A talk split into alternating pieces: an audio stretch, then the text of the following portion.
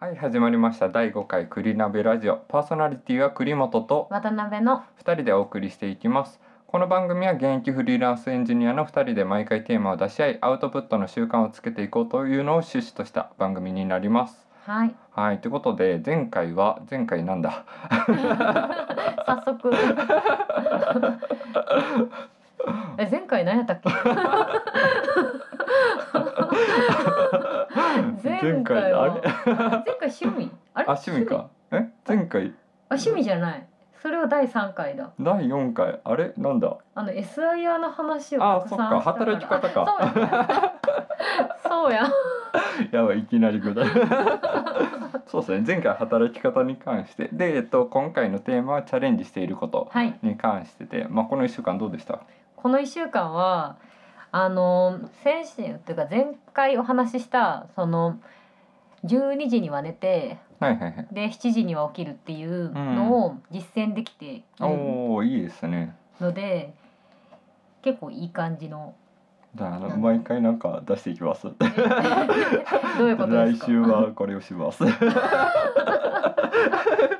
やでもなんかその、まあ、1週間の区切りはできるじゃないですか。うん。でそれでなんか1週間こうアウトプットするのに話せる内容を考えるみたいな感じの1週間を取れると思うんでそれでなんかこういうのに取り組んでみましたみたいな感じのを毎回入れようと意識しようと思ったらなんかできるのかなと思ってそこはなんかいいなって。まあ確かに。あとこう言っちゃうともう守らなきゃって思うんで 途中誘惑に負けそうになってもなんとか頑張れる気がします。まあつつき役はやるんで。疲れるのか。言 ってもらったら。まあ逆につつかれる疲れるのか可能性もありますけどね。はい。まあそんな感じでじゃあ今回はチャレンジしていることではい。話していきたいと思うんで。まあ本当にあれですよね。リモートになってからまあこういうコロナ騒動で結構自宅での時間が取れるようになると思うんで,、うん。でそれのまあえっ、ときっかけでチャレンジ始めてみたみたいな感じのことを軽く話せたらなっていう感じではい思っているのではいではよろしくお願いします。はい今回私からですよね。そうですね。そういえば。緊張するな。はい、じゃあえっと渡辺さんからよろしくお願いします。ははい、じゃあ渡辺さんからチャレンジしていることに関してよろしくお願いします。はい。チャレンジして続けていきたいなと思ってることがあって、はい。それがと翌日えー、と次の日うん。に何を何時にするかっていうそのはいはい。一日のスケジュールを時間単位でちゃんと決めてうん書き起こすっはていうことをチャレンジしてます。おお、それはリモートになってからっていう感じですか？でなんでなのかっていうとなんですけどあのコロナでリモートになって家にいることが多くて、うんで外出することもだいぶ減ったんでそのタスクの区切り？はいはいはい。タスクを区切るタイミングをなんか見失っちゃったんですよね。うんうんなんかこう出社するとかそういうのがあれば電車にこの時間に絶対乗らないといけないからこの時間までにこれ終わらせるだったりはいはい。こうお昼ご飯お昼休憩の時間が決まってるからその時間までにこれを終わらせるだったり、こううん。うん。ちゃんと時間が強制的に区切られてる。はい。でこう良かったんですけどリモートで家にいるってなるともうタスクをダラダラダラダラ続けてお昼休憩も、うん、じゃあもうちょっとしてからお昼ご飯食べようだったり、うんうん。外出もないんでずーっとこう同じことをしてたりっていうことが続いてなんかしたいと思ってたタスクが全部やりきれないだったり、思いのほか時間がかかっちゃっただったりっていうことがすごい多いなって感じて、まあ時間の意識は本当になくなるというか、本当に自分ペースになっちゃうんでっていうところですよね。そうなんですよね。なんでちょっとこう面倒くさいんですけど次の日もしくはその今朝起きた時に今日一日何を何時にするかっていうのを具体的に何時から何時にこれ何時から何時にこれっていうふうに書き起こしてうんうん。それを守るっていうのをうん続けようとしてます。おー今続けてからどれぐらい経ってるんですか？今日4日ぐらい？4日ぐらいか。三日坊主は超えたっていう感じですね。そうですね。なんとか けることは苦手なんですけど4日間持ってます。おー。あでも本当になんか振り返りも含めてなんか次のことも考えれますし。うんうんうん朝自分の場合なんですけどはい。朝起きてから考える方なんですけど自分は。ではい。朝起きてから考えるってなると本当にえっ、とタスクを考えるというかいきなり作業に入っちゃったら、うんうん。で結局何しようかなっていうのから入っちゃうんですよ。あ作業に入ると。はい。なんでそれで割となんか作業の着手が遅れたりだとかーうんうん。でなんか無駄な時間うん取られちゃってるなみたいな感じのがあるんでなんかその前日にある程度タスク割り振ってたらもう朝起きてからすんなりと作業に入れるのはいいなっていうのはなんか聞いてて思いましたけどね。そうですね。なんかこうタスクとして時間は決めてなくてうん。明日これをしないとっていうタスクは前日の夜だったりとかから決めてるんですけど、それを具体的に何時にするかっていうのは当日の朝起きてからっていう風にしていて、で始めた当初というか2日目ぐらいの時はもう前の晩なんで前日にやるタスクプラス時間までこう決めようって思ってやってみたんですけどその朝が苦手なので 次の日の朝例えば6時に起きようと思ってう、ん。で6時に起きたら6時半までこれしてこれしてっていうのを決めてたのに結局起きたのが7時だとあなんかその決めてた分を全部ずらしてもう一回スケジュール組み直すっていう手間がん、入るんでそれが面倒くさくなっちゃったんですよね。なんかきっちり決めすぎるとなんかその心理的にっていう感じですけどうん。失敗体験よりかは成功体験を増やした方がいいっていうのはあってそれは失敗しちゃったらなんか自分反省してなんか自分はできないんだみたいな感じに陥るうんうん。なんか心理的になっちゃうみたいなのよく聞くんですけど、うんうん。なんかそこをなんか達成できるタスクを増やして、なんかもう達成した回数をなんかどんどんどんどん増やしていったらモチベーションも上がるしじゃあ明日も頑張ろうみたいな感じうん。で一日が終われるみたいな感じになると思うんで、うん。なんで本当にきっちりやりすぎはなんかダメな感じはしますよね。うん確かにそうですね、まあ、きっちりやらなんでバッファーは持たせるようにしてます、うん。各タスクにその10分なり、うん。ものによっては30分なりバッファーを持たせてこう失敗だったり次のタスクに影響が出ないようにっていう割り振り方はしてますね。あとなんかこう気をつけていることというか、はいこう継続するのに途中でやっぱりもう明日の予定作るの面倒くさいからやめようかなってうん何回かあったんですけど、誘惑が 4日間で。はいはい。あれ早いですね。言うて夜の時間だけで一日に何個もあるわけじゃないのに。まあそうなんですけどいややっぱりあるんですよそういう誘惑 なんですけどなんかそれを乗り越えて4日間今のところ来てて、なんか頑張ったのがあの自分は、うん社長なんやって思うように するんですよ。そしてまあ聞いてください。はい。でスケジュールは秘書がこう秘書の方が書き起こしてくれたって思うようにとか思い込むんですよ。おそしたらこうあしょうがないな頑張ろうっていう気に なれません？うんそうスケジュール立てるのって自分じゃないですか。いや自分ですよですよね。はいで社長もありつつ秘書でもあるっていうことですか？まあそうですけど。そうですけあれですか？ど。あのその夜の間は秘書。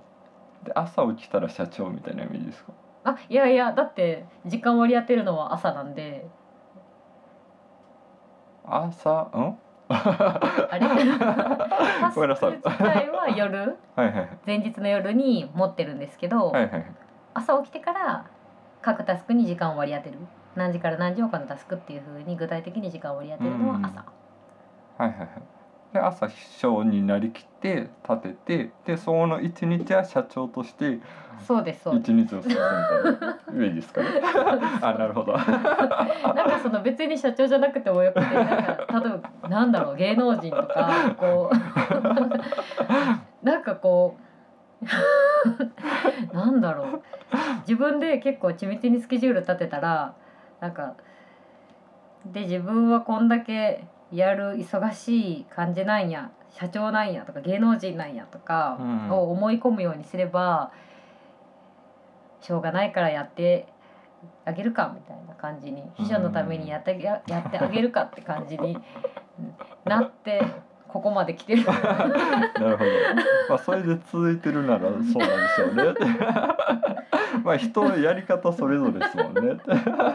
うわすごく嫌だなでも思い込むことって大事だと思うんですよ、はいはいなんか自分はこう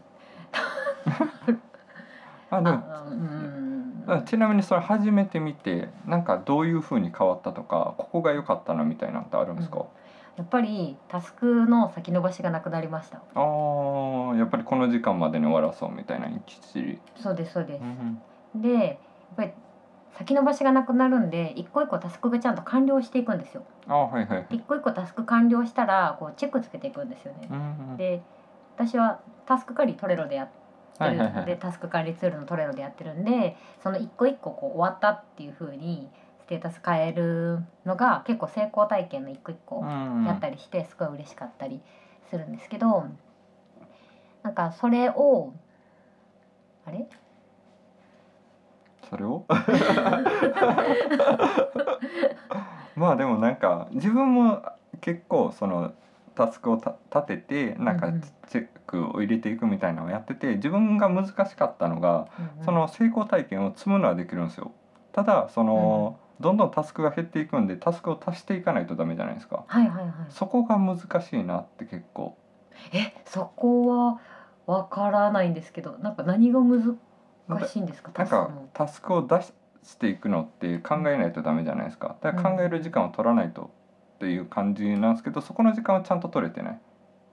でそのうんとりあえず作業を始めたらじゃあすでにあるタスクからこれとこれとこれをやっていこうみたいな感じのを毎日やっていくじゃないですか。はい。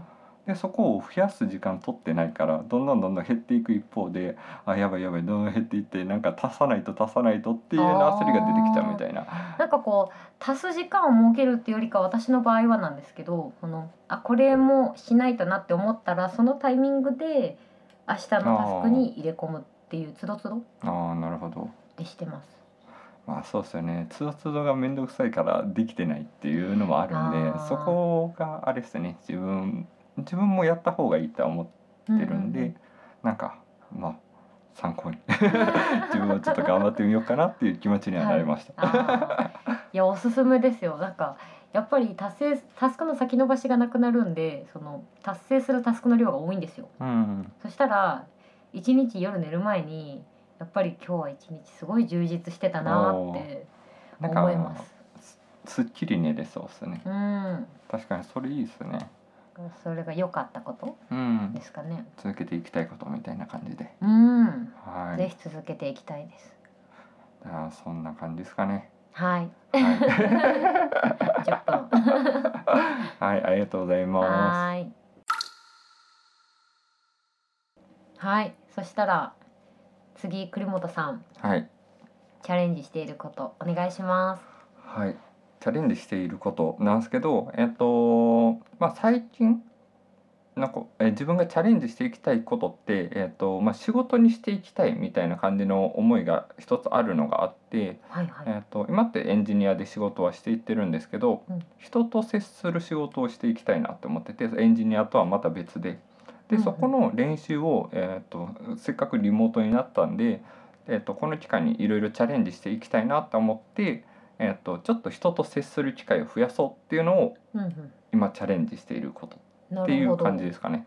で、えっと、どんなことをしたかっていうのとを、まあ、具体的に言うとはい。先週から今週にかけて、えっとまあ、7日間あるんですけどそのうち5日間か6日間ぐらいは誰かしらと喋るようにリモートでですけど誰かしらと喋るようにしてます。うんっていう感じで、えっと実際に動いたのっていうと、まあえっと日曜日はまあ仕事の定例会があるんでそこで会話しますっていう感じなんですけど、はい。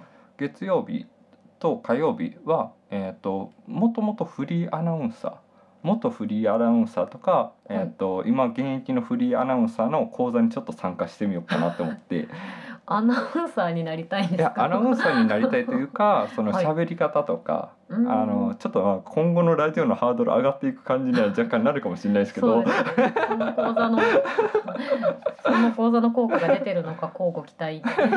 まあえっと一つは、まあ、完全にその話し方とか自分結構口癖あったりだとか、あのまあ、無駄な時間ねなんか何度も同じことを変に喋っちゃってるなとかっていうのがあったんで、その辺の改善とかでまあ本当にプロの人に話聞いた方が早いかなと思ってでうん。なんかその意識してなんか探すみたいな感じじゃなかったんですけどなんかそのもう一つのプロジェクトの影響でちょっとストア化をの講座とかを若干見る機会があってはい。でその中でえっ、とえーポッドキャストでやってるなんか元フリフリーアナウンサーの人はいはいみたいな感じで、まあ、話し方の講座みたいな感じのをやってる人がストアカで出してたんですよ。うんうんうんなんで、えっと、もうポッドキャストですしなんかちょうどいいやって思ってなんか軽く話聞いてみようっていう感じで応募してみたっていうのが月曜日。なるほどで、えっと、火曜日は、えー自分がもう、えっと、仕事で入ってるなんかコミュニティみたいなのがあって、そこでなんか現役のフリーアナウンサーの人がなんか講座やりますみたいな。話し方とか、あと滑舌とかはいはい。あとプレゼンの仕方とかみたいな感じのをなんか講座で知りたい人はどうぞみたいな感じで無料で出してたんですよ。はい。あこれは行くしかないみたいな。感じで参加してみるへー無料はいいのはい。でえっと水曜日と木曜日はなんかえっと水曜日ど忘れたな。あ水曜日は、ね、単純に友達と喋ったりだとかで,、うん。で木曜日は読書会に参加しました。読書会ひたすら読書するんですか？えっと自分の読んだ本でこれおすすめっていう本を紹介し合うみたいな感じの。なるほど。でそれもなんかまあ Facebook のコミュニティなんですけどそこで入っててなんかそこで読書会やろうみたいな感じのが流れてたんで、うんうん。この機会参加してみようかなって思って。でそれが月にとかでやってるんでちょっとなんか面白かったんで。うんうん。で結構話すのが上手い人が多いんですよ。そういう場って。それはなんかズームだったりで Zoom でね。対面で実際に本見せでこの本はあそうですこういうことがっていうあでそれこそもう読書ばっかりしてる人ででまあえっとあんまり学歴のこと言うのはあれなんですけどーなんか東大生の人いたりだとかっていうのもあるんで、本当になんかおすすめで初心者でも分かりやすい本とかで自分が参加した時には小説が割と多かったです。あで自分って結構小説はあんまり読まないというか割とビジネス書が多いんで、うん。この機会ちょっと小説読んでみようかなっていう感じでその読書会で知り合った本と、を買ってみてそれでちょっとなんか、えー語彙力の向上で。なんかいやでも小説とかって表現力が上がったりとかだとかみたいな感じのもあるんで、言いますよね本読むの。が国語力というかうん語彙力だったり、なんかそういうのもちょっとずつ勉強していきたいなっていうのが本当になんか喋りというか、人に人と接するみたいなのをちょっとチャレンジしていきたいみたいな感じうん。ですかね、イメージで言うと。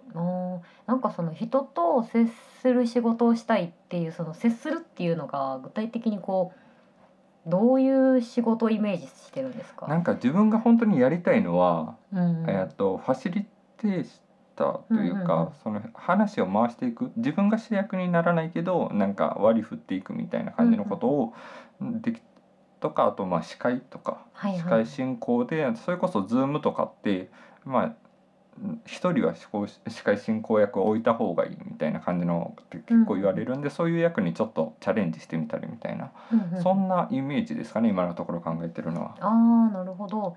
その司会者だったりマネージャーとかそういう類ですかなんかマネージャーというよりかはまあえっと人の話をまあ聞けるようになりたいっての思いがずっとあるはあるんでなんかインタビューとかをしに行くみたいなイメージですかね。なんかこういうラジオとかでも誰かゲスト呼んだ時に対談とかをうまくできるようになりたいなとか、そういう感じ？そういう感じ？あーなるほど。じゃあ今はその、まあ、エンジニアなんでパソコンに向かってひたすらカタカタ、いはい。どっちかって言ったらその自分の中で考えだったり、そのなんだろうなロジックを考えてっていう自己完結型はいはい。で合ってるのかな？あまあまあそんな。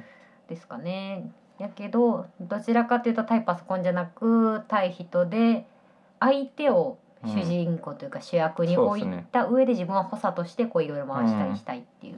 なんか補佐とかもそうですしなんかそういう人と接すまあ接することができる場を作るみたいななんかそれこそうんイベンターとか、はいはい。でなんか運用側とか全然向いてるどちらかというとなんか中に入って盛り上げるというよりかはそういう場を提供して運用側に回るみたいな感じのが向いてるタイプだと思ってるんで完全に裏方って。裏方ですねなんでそういう場とか、まあ、キャンプのイベント立てたりだとかみたいな感じのそれこそコロナ落ち着いてからですけどはいはいはい。できたらなとはなんとなく思ってますね。なんかそのフリーアナウンサーのその講座はいはい受けてみてどうでした？あでもためになりましたよその実際ストアカの方はうん。参加人数が3人とか4人とかそんなんなんですよすごい少ないですね。なんでその1対1でえっとな軽いプレゼンみたいなを喋ってそういうのフィードバック受けれたんで。やっぱり「えーっと」ってところは言われましたね。口癖ですね。私もなんかこうっていう口癖多分指摘されるんだろうな。まあ、あとは話の構成の立て方とか、うん。えっと、今のなんか自分ストーリーテリングというかストーリー物語一回ちょっと自分を落としてからこうチャレンジしていきたいみたいな感じのことを喋ったんですけどうんなんかそういう方法もいいですしなんか最初に結論言っちゃうのもありだよとかなんかいろんな方法あるよっていうのも教えてくれるんで。ああ、なんかこうフリーアナウンサーのその講座受けてもないのにこんなん言うのあれなんですけど、はいイメージ的にその栗本さんがこう表現力だったり語彙力だったりっていう、そこを向上させるのにそのフリーアナウンサーがやってる講座ってマッチするのかなっていうのがちょっと疑問だなって初めて聞いた時に思って、っていうのもそのアナウンサーってイメージですけど 用意された原稿をこういかに分かりやすくこう聞き取りやすくこう話すかっていう職業のイメージがあったんで、なんかそこで出してた、うん。えっと、講座の内容はコメント力。コメント力。なんで誰かしらが何かしらを、えっと、話しました。それに対してコメントを求められた時の返答の仕方。うんうんうん。なんかそこでどういう、まあ、コメント力を向上させるためにはこういう練習がしたらいいですよみたいな感じの講座だったんで。あー。なんでもうすでにあるのを読むというよりかはなんか対談の時に使えるみたいな感じの講座みたいなイメージでしたね。それはそれはコメンテーターの講座を受けた方が まあまあまあなんかえっとまあなんかそれは例えなんですけど一応なんかきっかけとしてなんかそういうのにも一回ちょっと顔出してみたいなってのもあったりだとか、まあそれきっかけでなんかこうなりたいみたいな感じのというよりかはちょっと参考がてらにしたいなっていうイメージですかね。なるほど。あそうですね。受けてもないのに。ディスるのもおかしいね。いや行動してる時すごくすっごく偉いと思う。いやでもなんかえっとそれこそ自分滑舌どうにかしたいなって思ってたりとかしたんでその滑舌の改善の方法の練習方法とかあなんかすごいいいかもしれない顔のストレッチの方法とかみたいな感じのとかまあ自分もなんか暇があればできやるようになんか言われたことを練習するようにみたいなのをやってはいるんでそこはすごい参考になりましたね。あーなるほど。あ確かに滑舌はすごいアナウンサーの方うん。得意だと思うんで、まあ練習方法とかあと何やろまあ普段喋る時に意識してる。うんまあ自分仕事を仕事というか話を回せるようになりたいっていう思いは割と じゃあ苦手なところなんで。喋りたがり 回す。回すためにってアナウンサーの人って自分主役にならない人じゃないですか。そうですね。なんか自分主役にならない人の思考ってどういう感じのとか。うーん。だからまあ喋りたがりの時でもなんか引っ込む。喋りたくてもどうやったらそれを抑えて我慢するかっていう。っていうなんかそういうところではなんかフリーアナウンサーの話とかいろいろ話なんか、まあフリーじゃなくてもアナウンサーの人の話を聞けるのはなんかいいのかなと思ってっなるほど。て感じですね。なんかちょっと雑学になっちゃうんですけど、はい。あのカトパン？あ加藤綾子アナウンサーいるじゃないですか。はい。でなんかその方ってすごい人気うんになったと思うんですけど、結構アナウンサーの中でもダントツで人気じゃないですか。はいはでなんでこんなに人気なのかっていうので視聴者からの人気もそうだけど結構出演者の方からもすごい人気があってその理由がこう他のアナウンサーは結構コメンテーターがコメントしてる時に次何読むかとか次どういうナレーションになってるかとかをこう見てるんですって。だけどカットパンはコメンテーターがコメントしてたらちゃんとその人の顔見るらしいです。ちゃんあと見てたらあちゃんとこのアナウンサーを聞いてくれてるんだなってなんかそこがすごい好感度が高いらしいです。だからぜひ。ちゃんと喋る時には見ろよって ことですか？まあでも気持ちよく喋ってもらえるようになりたくて話触れるようにっていう思いがあるんでどちらかというと、なんかそそこで仕事をめちゃくちゃというよりかは、うん。うん。うん。うん。なんかうんでまあ人と自分思考的にその自分が主にならないことが割と多くて、その人がなんか楽になるから自分頑張ろうとか、うんっていう感じでちょっと頑張ろうって思う思考になるのでうんなんでその人があの喋りやすいの自分と接しやすいようにみたいな感じのとかっていうのをちょっと意識していきたいなっていう感じのチャレンジでした。なるほど。さっきの社長と秘書のとこですけど分かった。なんか私も自分というよりかは人のためになるんやったら頑張ろうって思えるんですよ。ああはいはいはい。自分はとりあえず今一旦社長ってことにしてうんうん秘書がこのスケジュールを書いたって思ったら秘書のためにしょうがないな頑張ってやろうって思えるからきっとつながりました。ね そこに繋がっていくんですね。栗本さん。の栗本さんのおかげでつながりました。なるほどまあなんかモチベーションもなんでなんか自分結構自分のメンテナンスとか気をつけてるじゃないですか。うんうん。気をつけ出したのもなんか自分がその仕事でなんか体調崩したりとかするよりかはなんか、えっと、常にパフォーマンス高い状態を維持した方がうん。人のためになれるんじゃないかなって思ってて。へなのーでちょっと休む時には休むであったりだとか体を動かす時には動かすみたいな感じのを割とちょっとまあその仕事ばっかりでも喜ぶ人は喜びますけどうん。うんなんか長くは続かないじゃないですか、うんうん。長長期間で考えるとなんか休む時間を取った方がうん。なんか幸せにできる幸せにっていうとあれですけど。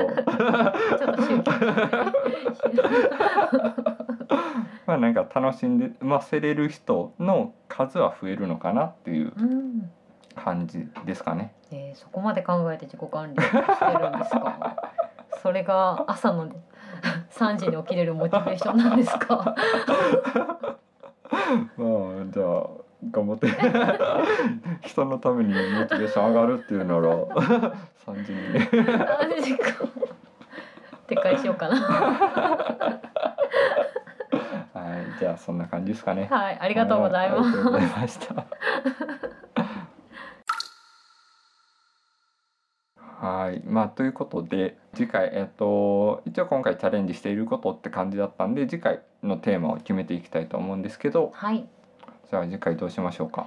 うーんそうですね。次回のテーマ決めのことを考えるのすっかり忘れてました。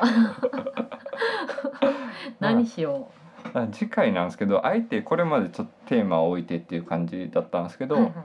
あえてその自由テーマで話してみるのってちょっとありじゃないかなって思っ自てだそれこそなんかほ自由だと幅広くはなっちゃうんですけど、うん。今週何があったでもいいですしなんかその自分の近況とかをそっちの方が話しやすくはなるのかなって思って、なんかそのなんやろ。まあテーマを決めて話していってなんか一定の期間というか、まあ、月に1回ぐらいは自由テーマでいろいろ話せる場みたいなのは設けるのは若干ありなんじゃないかなって思って。なるほど自由テーマか。思いつかないです いや何よって考え。かもうちょっと考えるんですか？今考えちゃってました。ごめんなさい。今めっちゃ考えてました。いいですね。そうしましょなんかテーマを自分で考えていくのもなんか一つ、まあなんでその自由テーマにはなるんですけど次その何についん自分は何のテーマについて話しますって言ってから始めるようにします。はいそうですねそうじゃないと多分話がいろんなところに脱線していって収集つかなくなっちゃうんでで私多分喋らなくなる まあそんな感じでじゃあ次回はあえての自由テーマでいきましょうか。わかりましたはい。まあなんか何のテーマで話すんかなって楽しみでもありますしねあそうですね。なんでじゃあ締めましょうか。はーい。だから今回のテーマはチャレンジしていることでお送りしました。パーソナリティは渡辺と栗本で。お送りしました。またねー。またね。